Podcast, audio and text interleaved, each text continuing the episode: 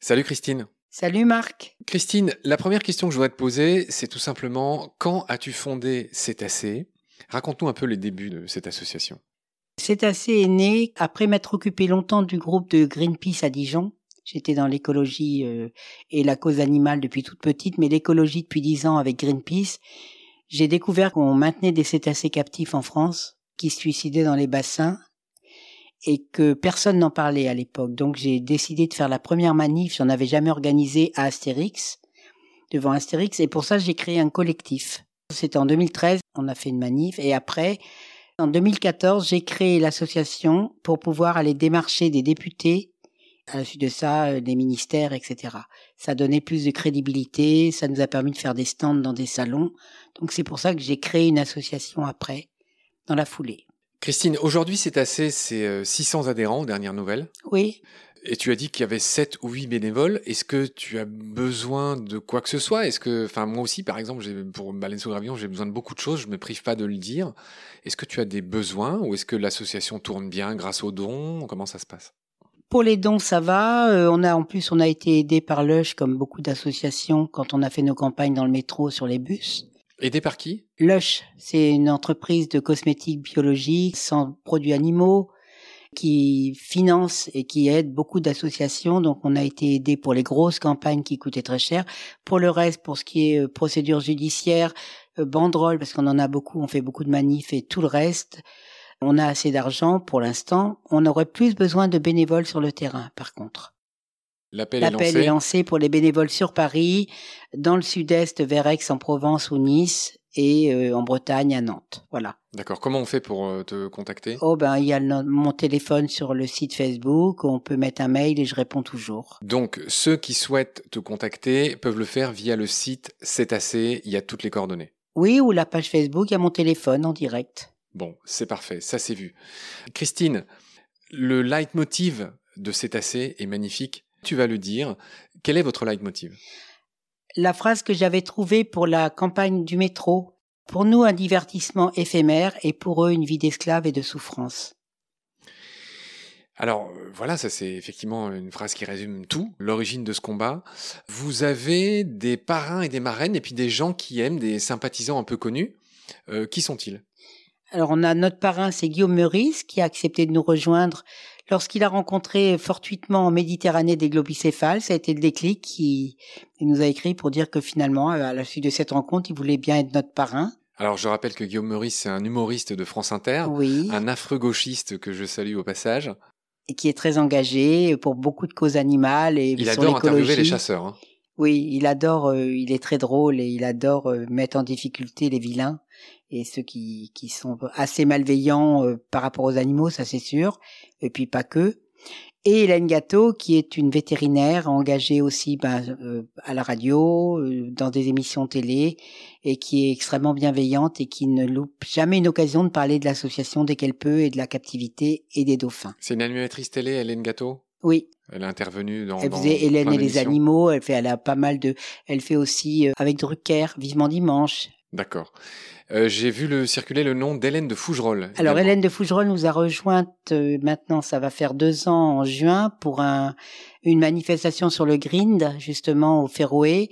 Elle m'avait contacté comme ça, elle voulait nous aider. Elle est venue à notre manifestation. Pardonne-moi Christine, rappelle à ceux qui nous écoutent ce qu'est le Grind. Alors le Grind à c'est euh, ce qui se passe au Féroé, en fait un peu toute l'année, mais surtout pendant la période de migration. Donc entre juin et, octobre, c'est la grosse période de migration. De globis De globicéphales, mais pas que. Hein. Ils peuvent massacrer aussi des centaines de dauphins bleus et blancs de l'Atlantique.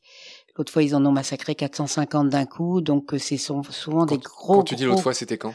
C'était il y a un an, je crois. Il y avait eu au moins 450 euh, bleus et blancs de l'Atlantique qui ont été massacrés. Il y a un an, c'est-à-dire en 2020. Hein? Oui, mais c'est tous les ans hein, qu'il y a des massacres de globis. Les bateaux de croisière sont tenus et obligés de signaler quand ils repèrent un banc, enfin un pod, une famille de globicéphales qui sont souvent très très nombreux, ils sont souvent, euh, ils voyagent en, famille, ce sont des migrateurs.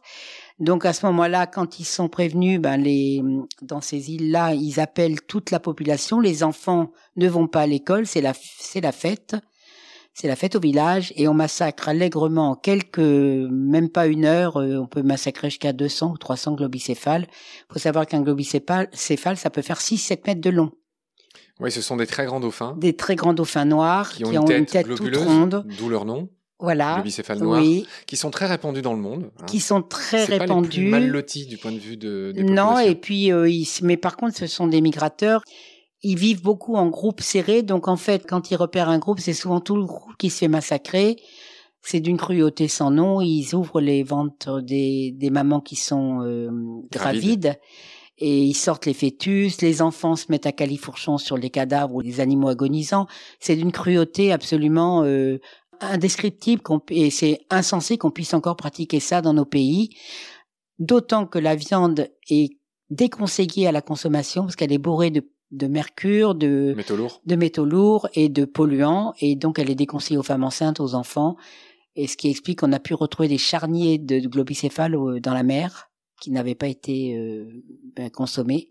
Donc c'est vraiment une coutume barbare et enfin on se demande pourquoi ça perdure. C'est comme un rite à l'âge adulte pour eux, un rite de passage. Réfléchis bien. Alors j'embrasse cette cause. Hein. Je, je, suis moi-même un amoureux de l'océan. Il n'y a pas de problème.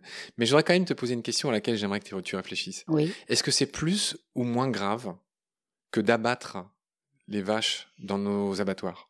Alors déjà au niveau écologique, c'est plus grave pour moi parce que ce sont des animaux sauvages qui ont un taux de reproduction qui est, enfin, une reproduction qui est lente. La gestation peut durer presque deux ans chez ces animaux. Ils ont un petit tous les quatre cinq ans parce qu'ils les élèvent, ils, ils les font pas à la chaîne. Hein. Donc en fait, c'est beaucoup plus grave parce que d'abord, ce sont des animaux qui appartiennent à l'humanité entière. Hein. C'est des animaux qui ils sont, ils appartiennent pas aux Danois. D'ailleurs, ils appartiennent à personne. Oui, mais ce que je veux dire, c'est qu'ils se les approprient, alors que les élevages, c'est monstrueux. Moi, je suis absolument contre. D'ailleurs, je suis végétarienne et c'est pas moi qui vais aller défendre la consommation de viande et encore moins les façons d'élever les animaux et de les abattre. Mais les animaux sauvages, c'est c'est encore quelque chose de Enfin, on, on, touche vraiment à l'équilibre de l'océan, on touche à l'équilibre de la biodiversité totale quand on fait ça. Donc c'est pour moi c'est encore même si la cruauté n'est pas pire au niveau écologique, au niveau biodiversité, au niveau euh, éthique, c'est encore pire pour moi. Je te dis pourquoi je disais ça parce que j'avais prévu de faire un, reportage euh, sur euh, le green d'adrap, sur cette coutume des Féroé. Et selon moi, il y avait un cartoon, un petit dessin de presse qui résumait parfaitement ce que j'essaye de te dire maintenant. Et sur ce cartoon, on pouvait voir un gros boucher européen sur une chaîne d'abattage qui était en train d'éventrer une vache. Et sur euh, le pic, sur le crochet d'après, il y avait un globicéphale. Regardant le tout, il y avait un pêcheur féroin en habit traditionnel qui regardait ce gros boucher. Et le gros boucher dit au petit pêcheur euh, féroin, limite la clope au bec, non, tu vois, nous, ce qui nous gêne, c'est juste la manière dont vous les tuez. Et ce boucher européen dit ça en éventrant une vache. En fait, il n'y a pas de différence dans la cruauté. Non. Mais c'est juste que la seule différence pour moi, c'est que personne ne sait ce qui se passe dans nos abattoirs. Et c'est entièrement là-dessus que joue L214. C'était juste pour... Oui, non, mais je suis d'accord. Mais disons que même les vaches, si elles sont abattues, c'est quand même à la base pour se nourrir. Là-bas, les globicéphales ne sont pas mangés. Si. Très peu. Très peu. C'est comme euh, les dauphins de Taiji, à la, des fois la, viande est tellement polluée qu'elle finit en engrais ou qu'elle finit en pâté pour chiens et chats. Je suis acquis à cette cause, donc j'argumente contre toi. Oh, tu fais l'avocat du diable. Oui, je me fais l'avocat du diable. Oui, je vois bien. Il se trouve que je suis ami avec des Danois et je suis ami avec un Féroin qui m'a raconté euh, comment il faisait et les circonstances. Je veux pas me faire trop l'avocat du diable puisque je pense aussi que c'est quelque chose qu'on devrait abolir aujourd'hui. Il n'y a pas de problème là-dessus. Mais il faut quand même dire que lors du grind, comme tu l'as dit, tout le monde vient, c'est vraiment la fête au village. Alors on peut voir ça de manière moqueuse, mais on peut aussi voir ça comme une coutume qui dure depuis les vikings, depuis les premières installations de vikings dans ces îles particulièrement inhospitalières. Et au début, c'était pas du luxe, c'était pas une tradition pour se faire plaisir, c'était vraiment pour bouffer le reste de l'année. Et ils nourrissent tout le monde, c'est-à-dire que chacun a sa ration de viande et de lard. Et moi, j'ai goûté un bout de ce lard, c'est vraiment pas bon. Oui, je vois que tu me regardes très bizarrement. Mon ami Féroin m'a fait goûter, hein, euh, et c'est vrai, ça n'a pas vraiment de goût, mais j'imagine que c'est quelque chose d'extrêmement culturel.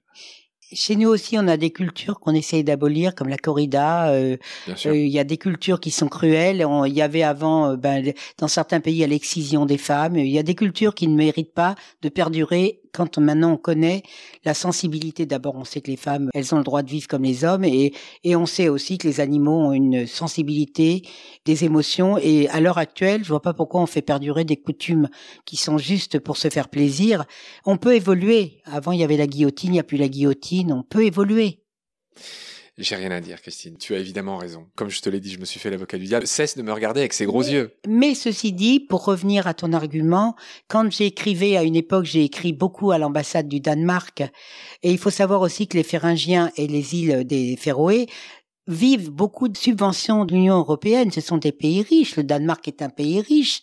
Ils ont des subventions européennes. Ils ont plus besoin de ça pour survivre. Ça, c'est faux. Donc effectivement, avant c'était une nourriture et c'était un moyen, un moyen de subsistance très important. Mais à l'heure actuelle, euh, ils sont d'ailleurs, ils ont tous leur smartphone, ils vivent tous très bien, ils n'ont pas besoin de ça pour survivre. Ils pourraient faire du tourisme non, ça, pour clair. vivre. Personne n'en disconvient. Bien voilà.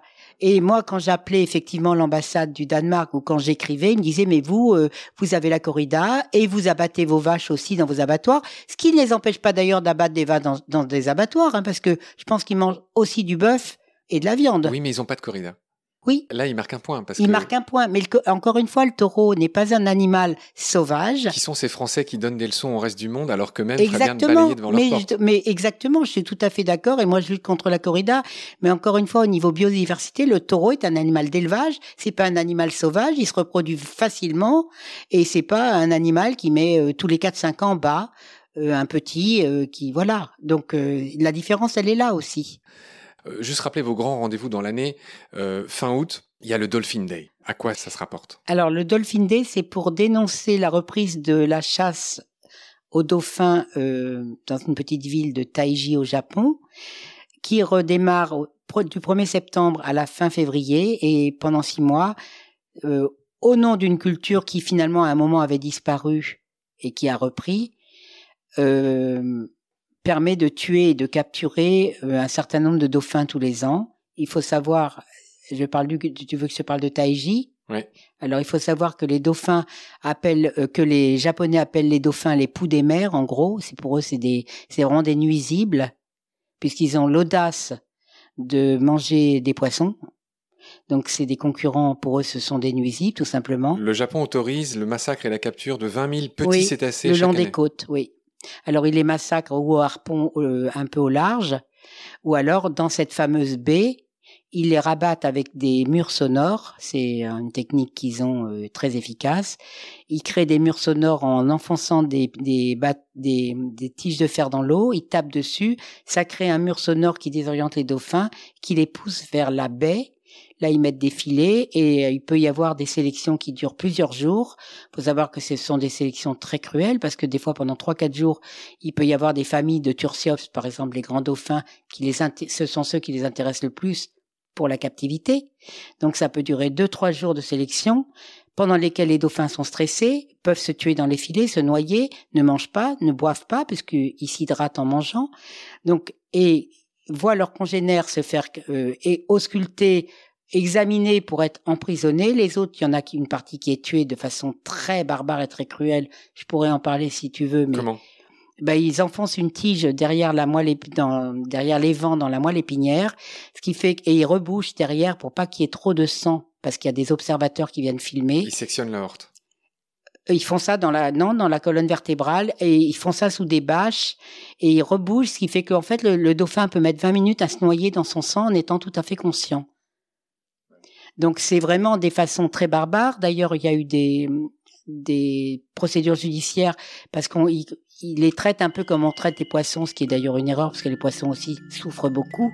Ils considèrent qu'un peu les dauphins ne sont pas des mammifères, donc pour eux il n'y a pas de règle de mise à mort. Ils considèrent que c'est pas cruel. Donc en fait, ce qui se passe à Taiji, c'est que cette activité perdure uniquement parce que derrière il y a les delphinariums qui viennent faire leur marché dans cette petite ville. Ouais. Bon, Christine, cette fois-ci, on va vraiment rendre l'antenne. Je te remercie beaucoup d'être passée. Je te revois très vite. Euh, C'était un bonheur de te parler. Euh, continue ce beau combat qui est le tien. Gros bisous, à plus tard. Merci Marc de m'avoir donné la parole. À bientôt. Pendant notre combat, nous deux, tu avais l'œil du tigre. Tu en voulais ce soir-là. Il faut que tu retrouves ça maintenant. Et la seule façon, c'est de recommencer au commencement. Tu vois ce que je veux dire?